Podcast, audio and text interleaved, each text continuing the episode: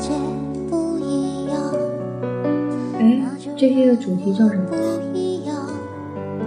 坚持对我来说就是一种可靠。听了半天没定主题，如果对自己妥协，不要说主题了吧，如果对直接进吧。自己说谎，即使你说我用很温柔的声音呢，还是你先温柔吧，后面你肯定绷不住的，绷不住？肯定绷不住的。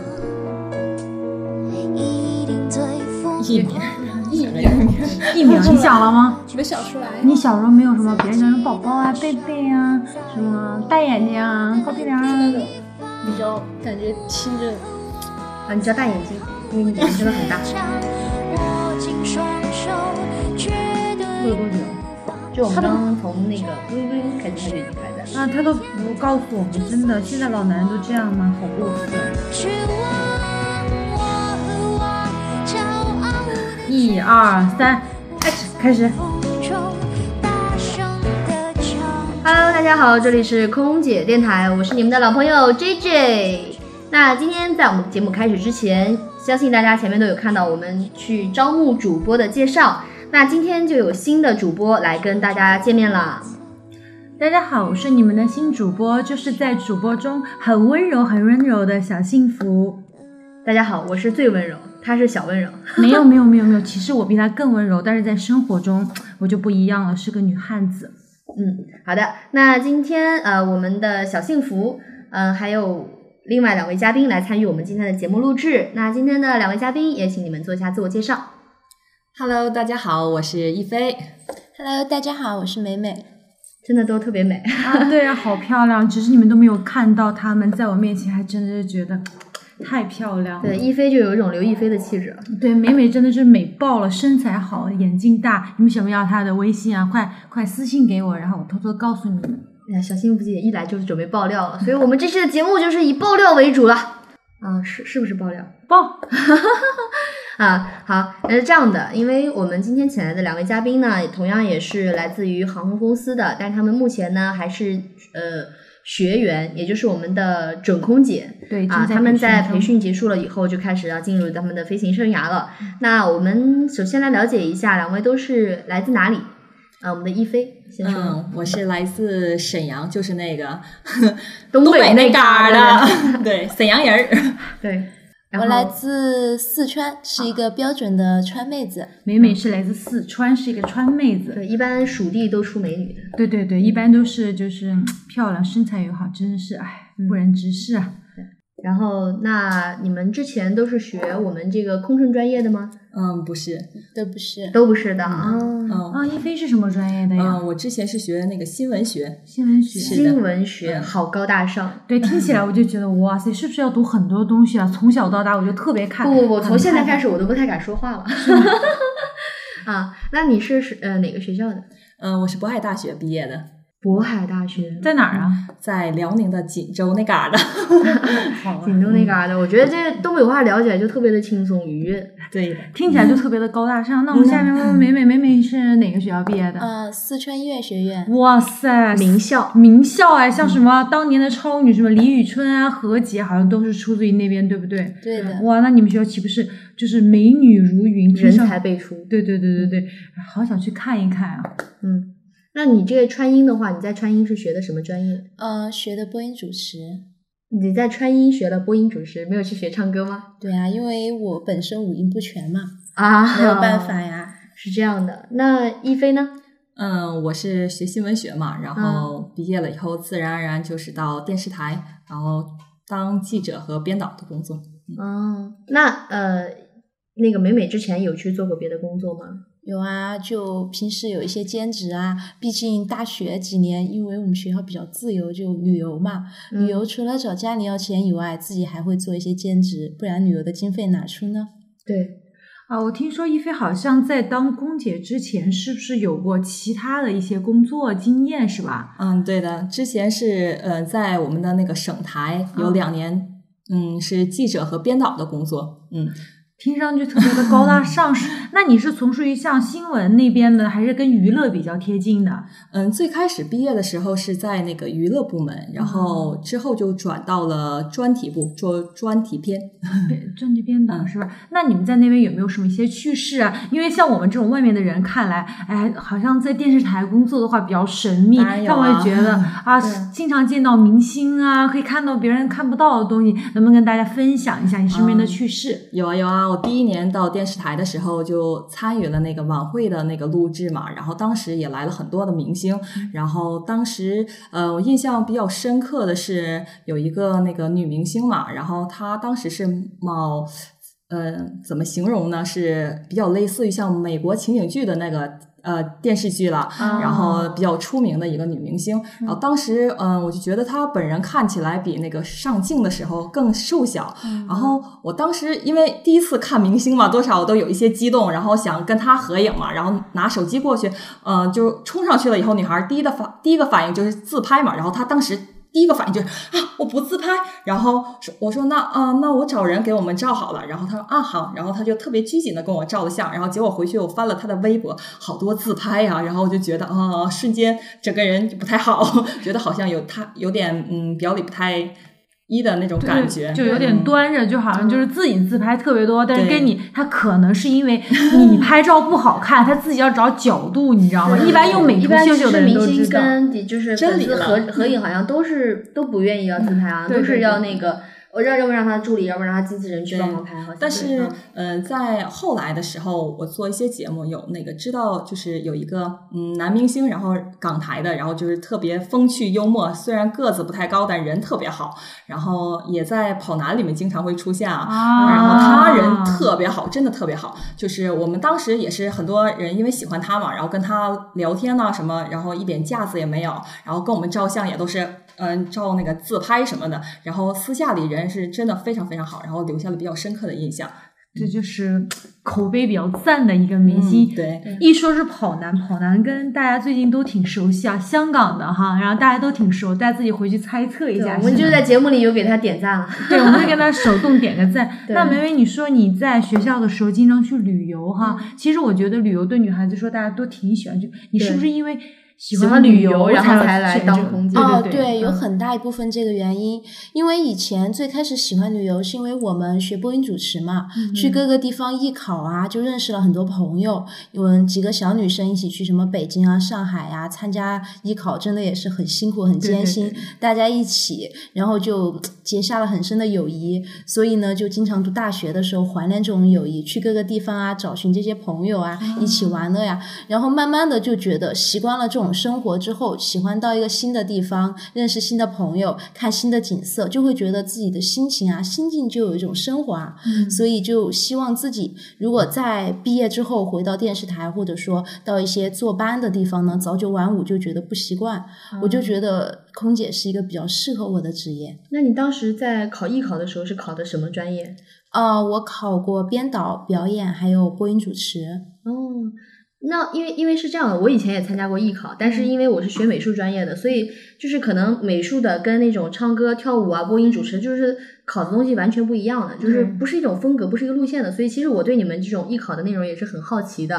啊，那你比如说你去呃面试这种播音主持啊什么的，他会嗯是怎么样的一种面试形式？就是叫到你，然后你就进来一个大厅，然后底下评委坐，然后就是你自己在上面随便说吗？还是会有哦提问啊、互动什么的？，它一般是分三个环节，但是每个学校呢，它自主招生呢就不一样，但大体上就三个环节。第一个就是你抽的，呃，那个指定的稿件，还有一个呢就是自己的自备稿件，然后还有一个呢就是即兴评述，给你一个题目，然后呢你就这个话题准备一两分钟，然后你要说出几分钟，然后还有一些评委呢会对你有一些问题啊或者什么的，哦，那感觉跟我们的面试好像啊。对我，但是我记得在播音主持，在嗯我那时候读书的时候，我们有同学也去考播音主持，他们在考之前都会去参加一些类似于那种特训班，然后在你之前有一些培训，你有没有参加过类似的啊、那个？参加过，参加过一些集训啊，还有培训啊，但是因为以前太贪玩了嘛，所以专业学的都不是很好。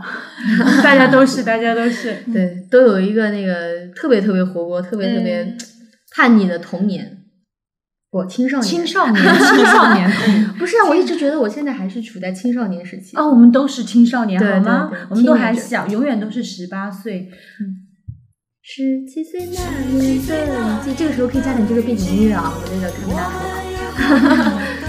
就是其实你们完全学了这个专业以后，是可以不用来当空姐的。那为什么？就是包括尤其是像那个呃一菲，她你你其实已经在别的工作岗位上开始做了，而且也比较顺利了。为什么会突然间又想到，就是放弃了原来的工作，去到一个全新的、陌生的一个工作环境中来？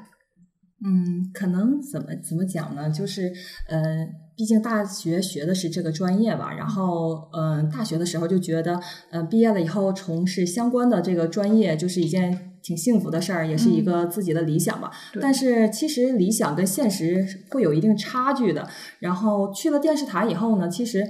嗯，很多人不太了解我们电视台的这个工作性质，然后就觉得其实每天接触很多明星啊，然后就觉得也很洋气的样子。对但是其实，在我们就是电视圈儿吧，基本上我们老师当时跟我们讲说，在媒体圈儿跟电视圈儿基本上都是啊、呃男的就是女的当男的用，男的当就是骡子用，就是很辛苦的。然后嗯，现实一点说呢，其实也挣不到什么钱，然后就觉得嗯，毕竟有一些东西呢，还需要听很多人给你一些建议才会。就是有你自己的这个片子出来，所以就觉得还是蛮辛苦的。后来呢，就觉得也是一个偶然的机会吧，然后在某网红的 微博看到了有一个就是呃外航阿联酋航空的一个那个空姐是他的朋友，然后当时也是有一个一个闪念嘛，就觉得自己其实英语还好，可以去呃尝试一下这个，然后就去上网查了一下，就到了那个北京那边去面试，然后也试了一下新航和阿联酋，然后当时这算算是我的这个。经历的开始吧，然后但是因为家里面只有这一个孩子嘛，就不愿意要去太远的地方，就舍不得嘛，舍不得家里就你一个宝贝女儿，怎么舍得你去那么多地方？而且爸爸妈妈又肯定很喜欢的。那其实你们两个之前应该都是有过在这种电视台工作的经历，其实、嗯。啊，那其实呃，因为我我自己在来我们这个公司以前，也有会接去一些商演啊什么的，但是那个时候因为我不是说从电视台出身，或者说我不是学播音。主持科班出身的，那我在做活动的时候，就经常会遇到一个问题，就是别人会问我你是什么专业的，然后后来甚至于还会问我说啊，你又不是电视台的，对不对？那我们在报价上面就会有差别。对我经常会遇到同样的就是竞争对手，其实也许可能他真的实力不怎么样，但他是电视台里出来的，我不知道他到底是实习或者还是正式编制的那种，那他的价格会是我的两倍，就是出场费。那其实你们完全可以。嗯，在原来的工作岗位上，然后就是像我说的，在外面接点活啊，这样的话，其实收入也是很可观的。因为一场活动的费用，据我来说，据我所知，其实是不低的。嗯，收入费。嗯，因为觉得怎么怎么讲呢，就是哎还年轻嘛，然后还应该有机会给自己一个机会改变一下嘛，就不要呃就是在一条路上一一直这样走下去，然后觉得嗯。还应该尝试一下其他领域。主要这个职业比较吸引我的，就是可以去很多地方，然后去多看一看。嗯、呃，我也是一个比较喜欢旅游的人，然后觉得每天把自己打扮的漂漂亮亮的，然后嗯，不像在电视台每天有时候弄得灰头土脸的，然后就是电视民工嘛，然后嗯就其实不是像我们外界想象中的那种电视媒体人那么光鲜亮丽那样的，就是一出去就是特别标准的那种职业装、啊、高跟鞋，然后头发。整齐那样的，其实不是那样的，是吗？对，嗯、还是有很大差别的。而且做空姐最主要的有一点就是，你可以漂漂亮亮的出去，然后到了一个地方，然后其实你中间这个路程的费用是，其实就因为你工作就不需要那些机票的费用，然后住的地方公司也会给你安排好，食宿都已经安排好，然后有时间去自己想去的地方，跟自己的朋友一点，然后认识更多的人，看一些有趣的事情和一些有趣的故事，嗯。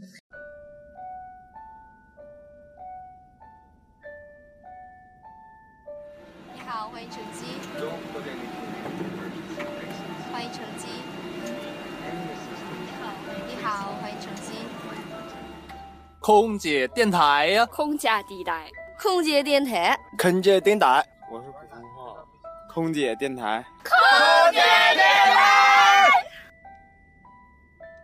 那其实，嗯，美美之前有在电视台做过那个实习记者，是不是？啊，对，啊，那你这个实习记者是做哪一种呢？呃，呃出镜吗？还是？嗯，就是出外出外景就是，对然后就是那种我们经常在电视看到了，就是我们今天来到哪个地方美食节食节，对对然后什么什么地方啊，什么啊，啊就介绍，我觉得那特别好。个我不知道，我我我这样提要求各位？就是我们现场模拟一下那个 做美食节目的感受，因为其实我，嗯，我我就是挺好奇这种出外景的，是不是说你们到那之后就是可以各种免费吃，然后吃着，然后老板还会再送好多东西啊什么的？啊，因为你们其实是在打广告嘛，就相当于是对啊，但是我有点疑问，就是在美食街，经常我看到就出外景，就是美食街很多人都在拍，但是你们一路路走过去，那吃的都是免费的吗？我就想问。那不也不是，要看情况，有些时候他说你们在前面吃，后面在跟着人在那结账结账，别总在那，来来来，你先给他，先给他，然后我给你钱，我给你钱。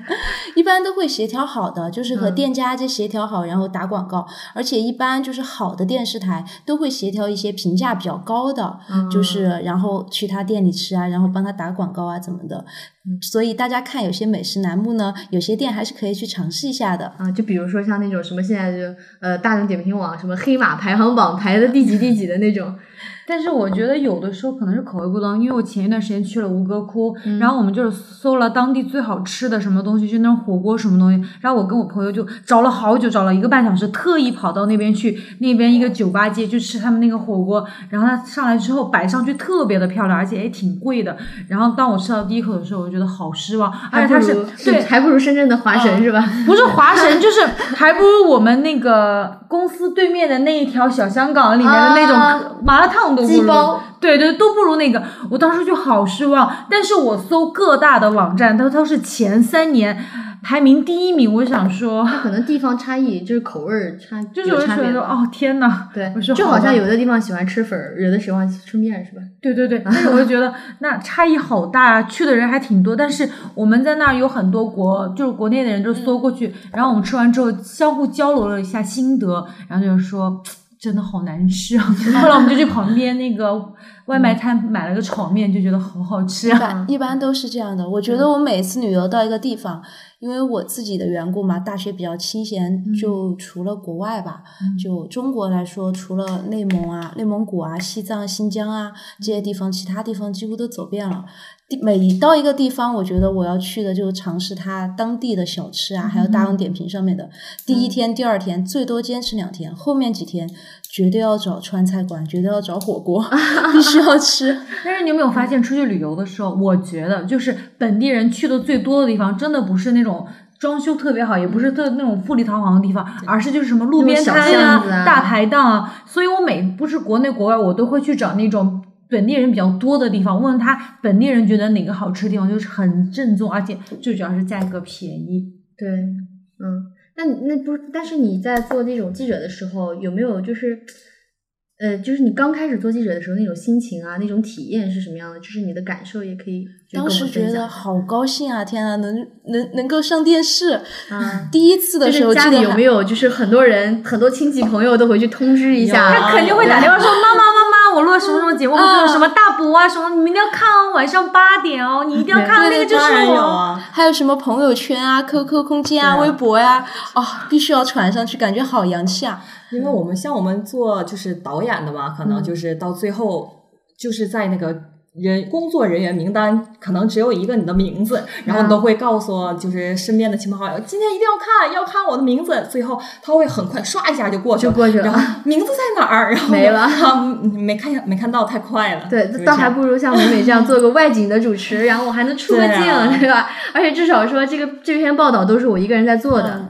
对还能署个名。对对对，就我觉得这种生活，其实也挺好的。对，就真的还挺好的。但可能就像别人就觉得空姐是一个很好的职业，但是在我们飞行的人当中，可能有很多辛酸，大家都是看不到的。嗯就像他们说，我们这个圈子就像叫什么呢？就娱乐圈一样，嗯就是很多人想进来，但是其实其中的苦衷我们才知道。外面看上去很光鲜，其实无论是做电视啊，还是做新闻，还是做记者，其实都有大家的辛苦之处，只是大家都没有抱怨，没有说出来而已。我觉得这一点他们很，而且我觉得在他们身上完全看不到就是那种很娇气的那种感觉，就像就觉得他们现在大家都说九零后啊，会觉得什么就是吃不了苦呀，然后什么什么东西容易抱怨，但是我在两位人身上看到，就觉得很坦然、很微笑去面对。其实我觉得也跟他们之前的一些经历有关系，就比如说经常出去旅游呀，多去见识啊，多去经历啊，就就真的是会让人成熟起来的啊。那我刚刚聊到就是说，就是其实你们两位之前从事的工作也是属于那种在外界看来特别光鲜亮丽的一种职业。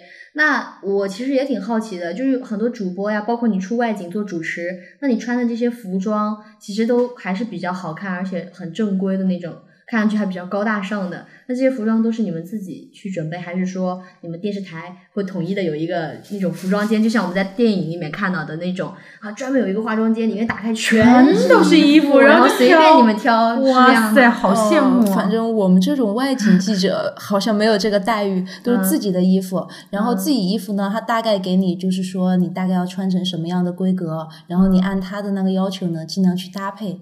啊，就是他告诉你我要什么样的款式的衣服，啊什么样的颜色，嗯，啊，那电视台里面的主播也是这样的吗？一般情况下，他们都会有那个制装费，然后给给到他们，然后他们可能自己去买啊，然后在这个规定的金额里面自己去选一些符合标准的衣服，基本上都是这个样子。那我能不能小小的八卦一下？大家对这个制装费这三个字，肯定就是我有两个问题。第一个大概是在多少钱？第二个，我买的衣服能自己拿回家吗？对对对，大概多少钱？这个好像根据那个节目的这个水平不太一样，嗯，基本上嗯几千到几万不等吧，应该。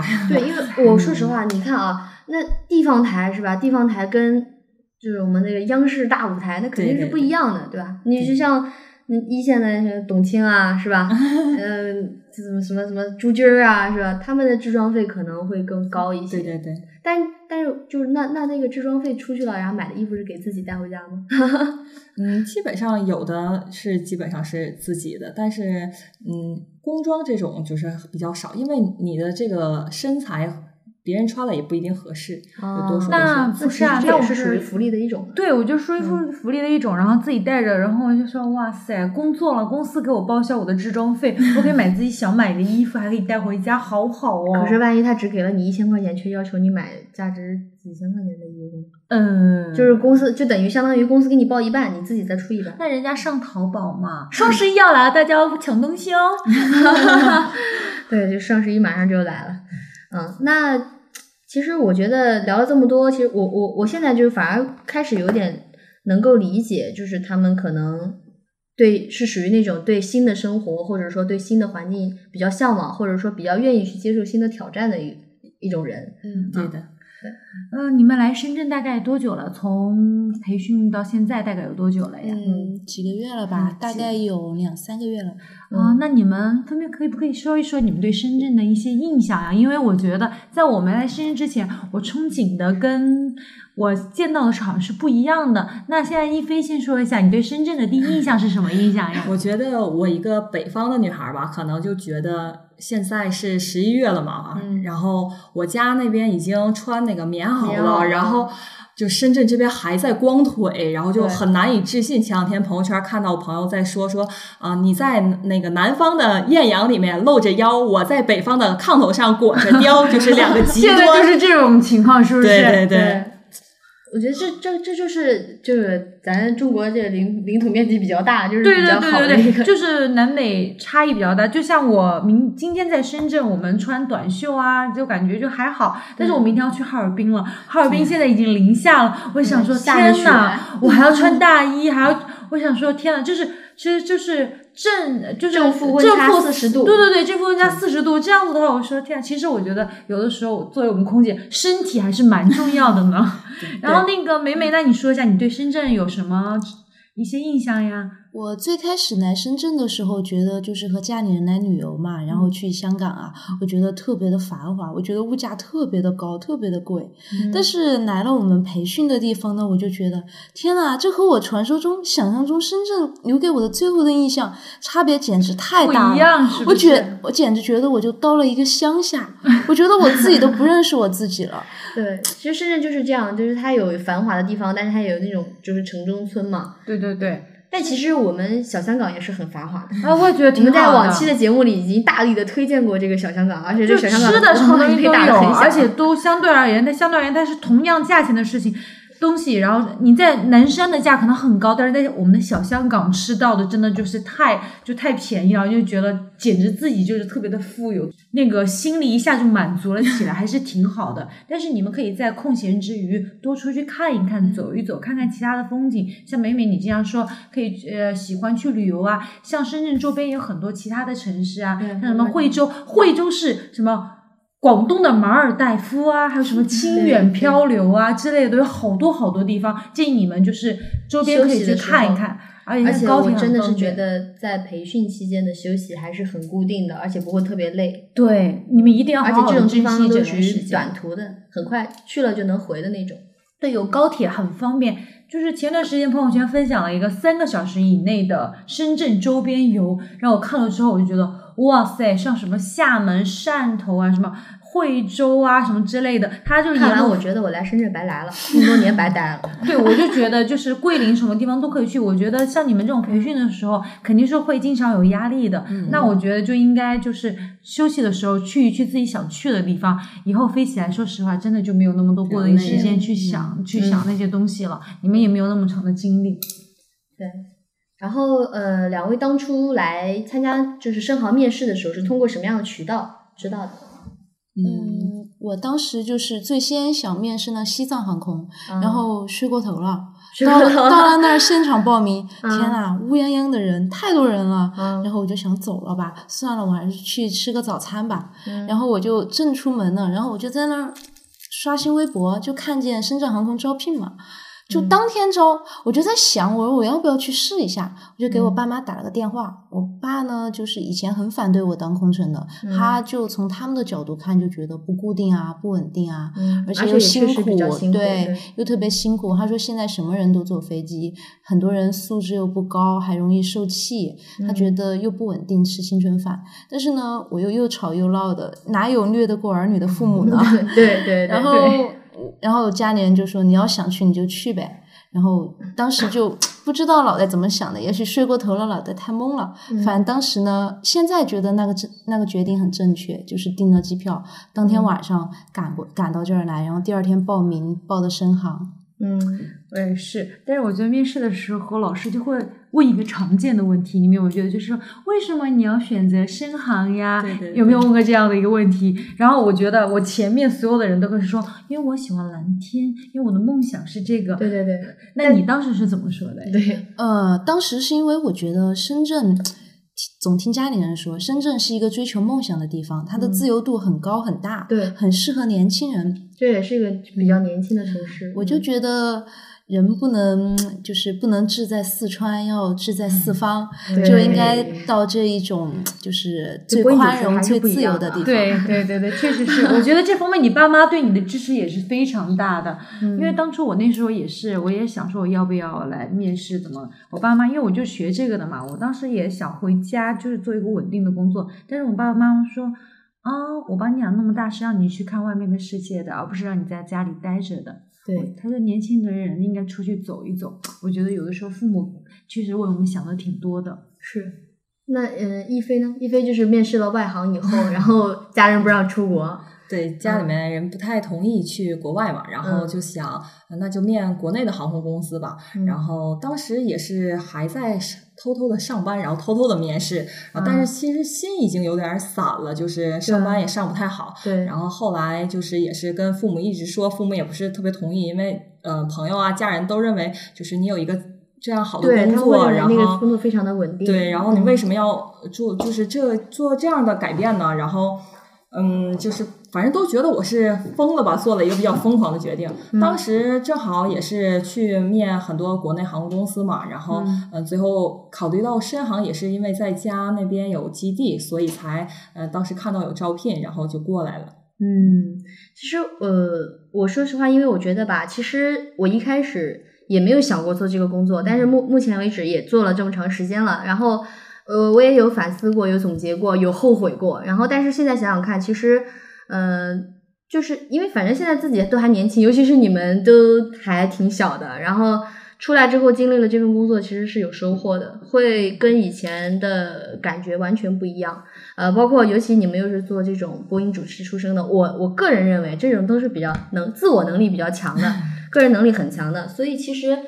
经历了这个工作的磨练以后，你会发现你为人处事或者说跟人打交道的方式方法会比以前更成熟、更稳重。然后，哪怕你以后不做这个工作了，你再去换别的，再去回到以前的本行、本职工作去做自己的本专业去做，都会更加的顺利。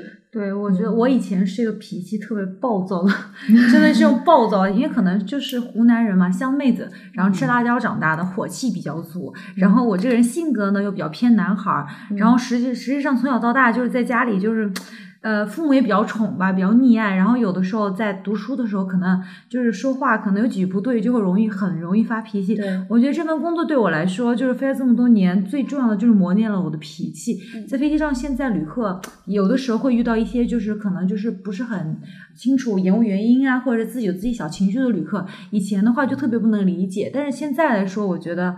我觉得我的脾气会好很多。一般上在航班上遇到其他的旅客有什么误解的话，我觉得我都不会生气的。我觉得对我的，我爸妈都说，这个工作对你的脾气的磨练，这个改变特别多，真的。像我们正呃就是现在正在培训嘛，然后就感觉跟嗯自己印象当中的那种就是对空姐的那个认识就非常不一样了。不一样啊对。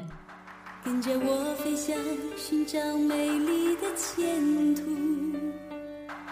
跟着我飞翔。我在上海，我在北京，我在成都，我在台北，我在重庆，我在兰州，哎，我听空姐电台，我听空姐电台，我听空姐电台，我听空姐电台，我听空姐电台，我听空姐电台。了明天日出，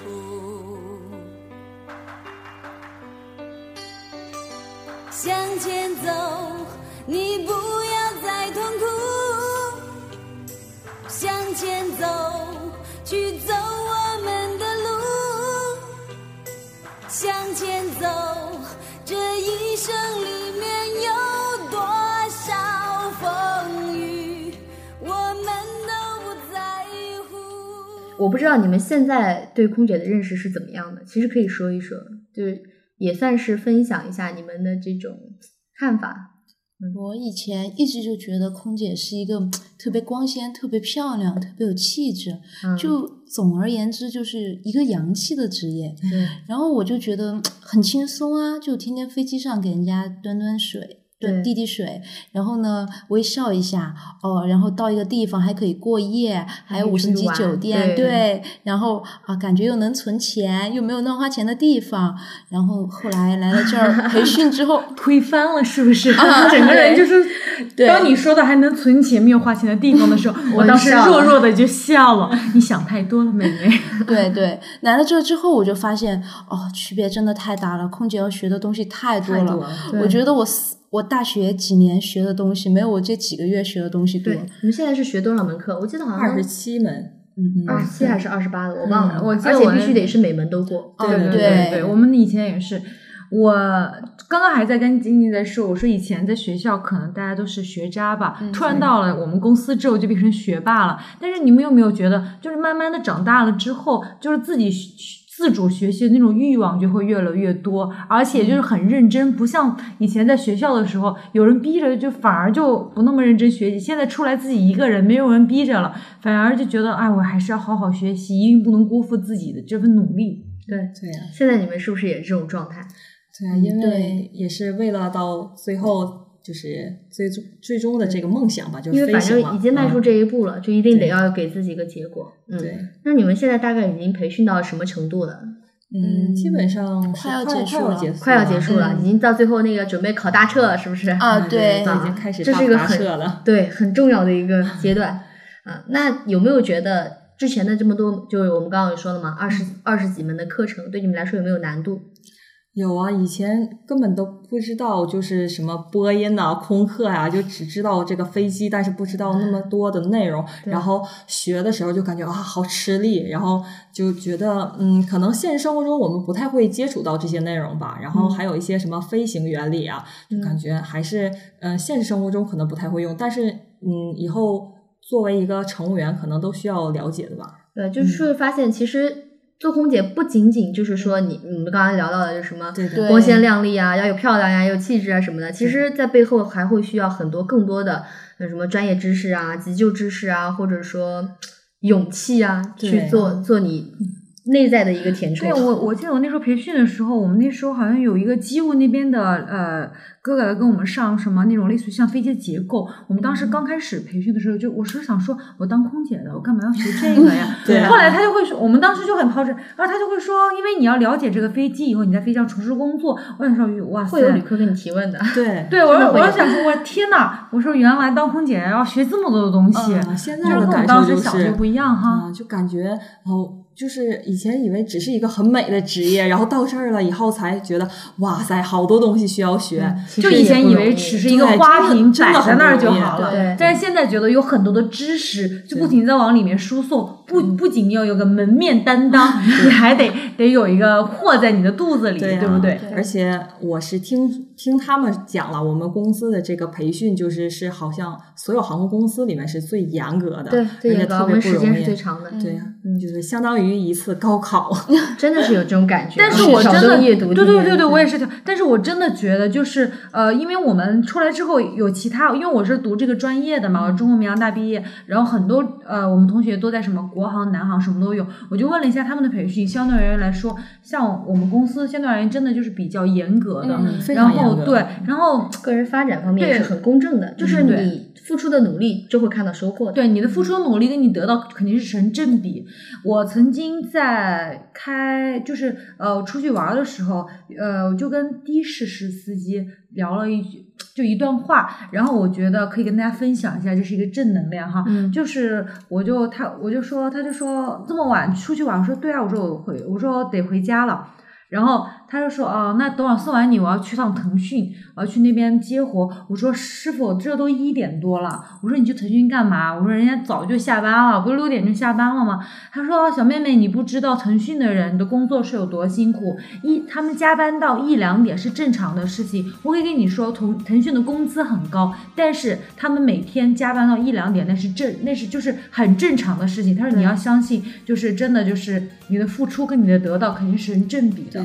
对他那句话虽然说就是他们那些大企业就是晚上留下来加班会有加班费。对话糙理不糙。我觉得后来这句话就一直激励着我，就是你现在的付出，你的辛苦，肯定以后对你来说是有很大的收获的，真的。毕竟像是我们这种就是再一次就业的嘛，再一次嗯选择的，就觉得因为有以前的这个工作经历嘛，就觉得嗯、毕竟这一行是一个就是按劳。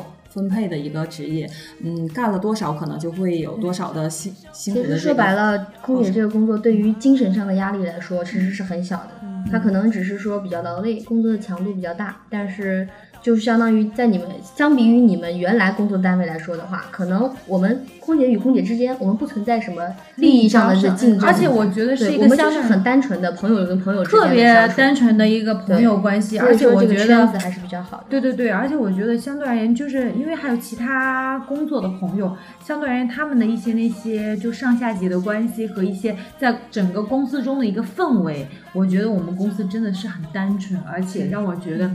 就特别开心，很轻松的，不会要去想那么多。我觉得就是没有一个被污染的环境，我觉得这点就特别好。大家可能有的时候对我们这个圈子有一些误解，但是我希望通过我们的电台，通过我们的讲解，让大家会明白，其实我们的工作特别特别的单纯，而且特别特别的，对，很简单，然后是在一个很快乐的环境中，然后大家一起成长。很年轻的人都很有正能量的人哎，在一起。对对对对对。啊，那我们今天聊了这么多了，然后我们节目时长也是有限的，然后最后呢，就是祝愿两位学员可以顺利毕业，然后赶快加入到我们这个飞行的行列中来。谢谢谢谢。加入到我们这个大家庭，然后希望以后在航班上我们能遇见，一起合作，然后一直保障航班，然后大家一起出去逛逛看看，去你们想去的地方，吃吃你们想吃的东西。对，好的。那这个空姐电台也是非常欢迎两位再次来到我们的电台做客。啊，好，那在我们今天节目的最后呢，还是要跟大家去宣传一下，我们空姐电台现在仍然在招聘我们的主播。如果你是像我们今天的嘉宾一样，像我们的新任主播一样，你有一技之长，并且你非常的呃善于沟通、善于交际，你性格活泼、充满正能量，就马上来报名参与我们的主播招聘计划。那同样的报名方式呢，可以通过关注我们的微信公众账号，给我们的微信公众账号直接留言，或者是微博上我们的空姐电台官方微博直接留言，我们的开门大叔会直接与你取得联系的。另外呢，如果你喜欢我们的节目，麻烦您把我们的节目推荐给你身边的好朋友。我们节目的公众号是空姐的拼音加大写的 FM，空姐的拼音加大写的 FM。然后另外就是我们的新浪微博空姐电台四个字。好了，呃，最后我们跟大家说一声再见吧，再见，再见，拜拜。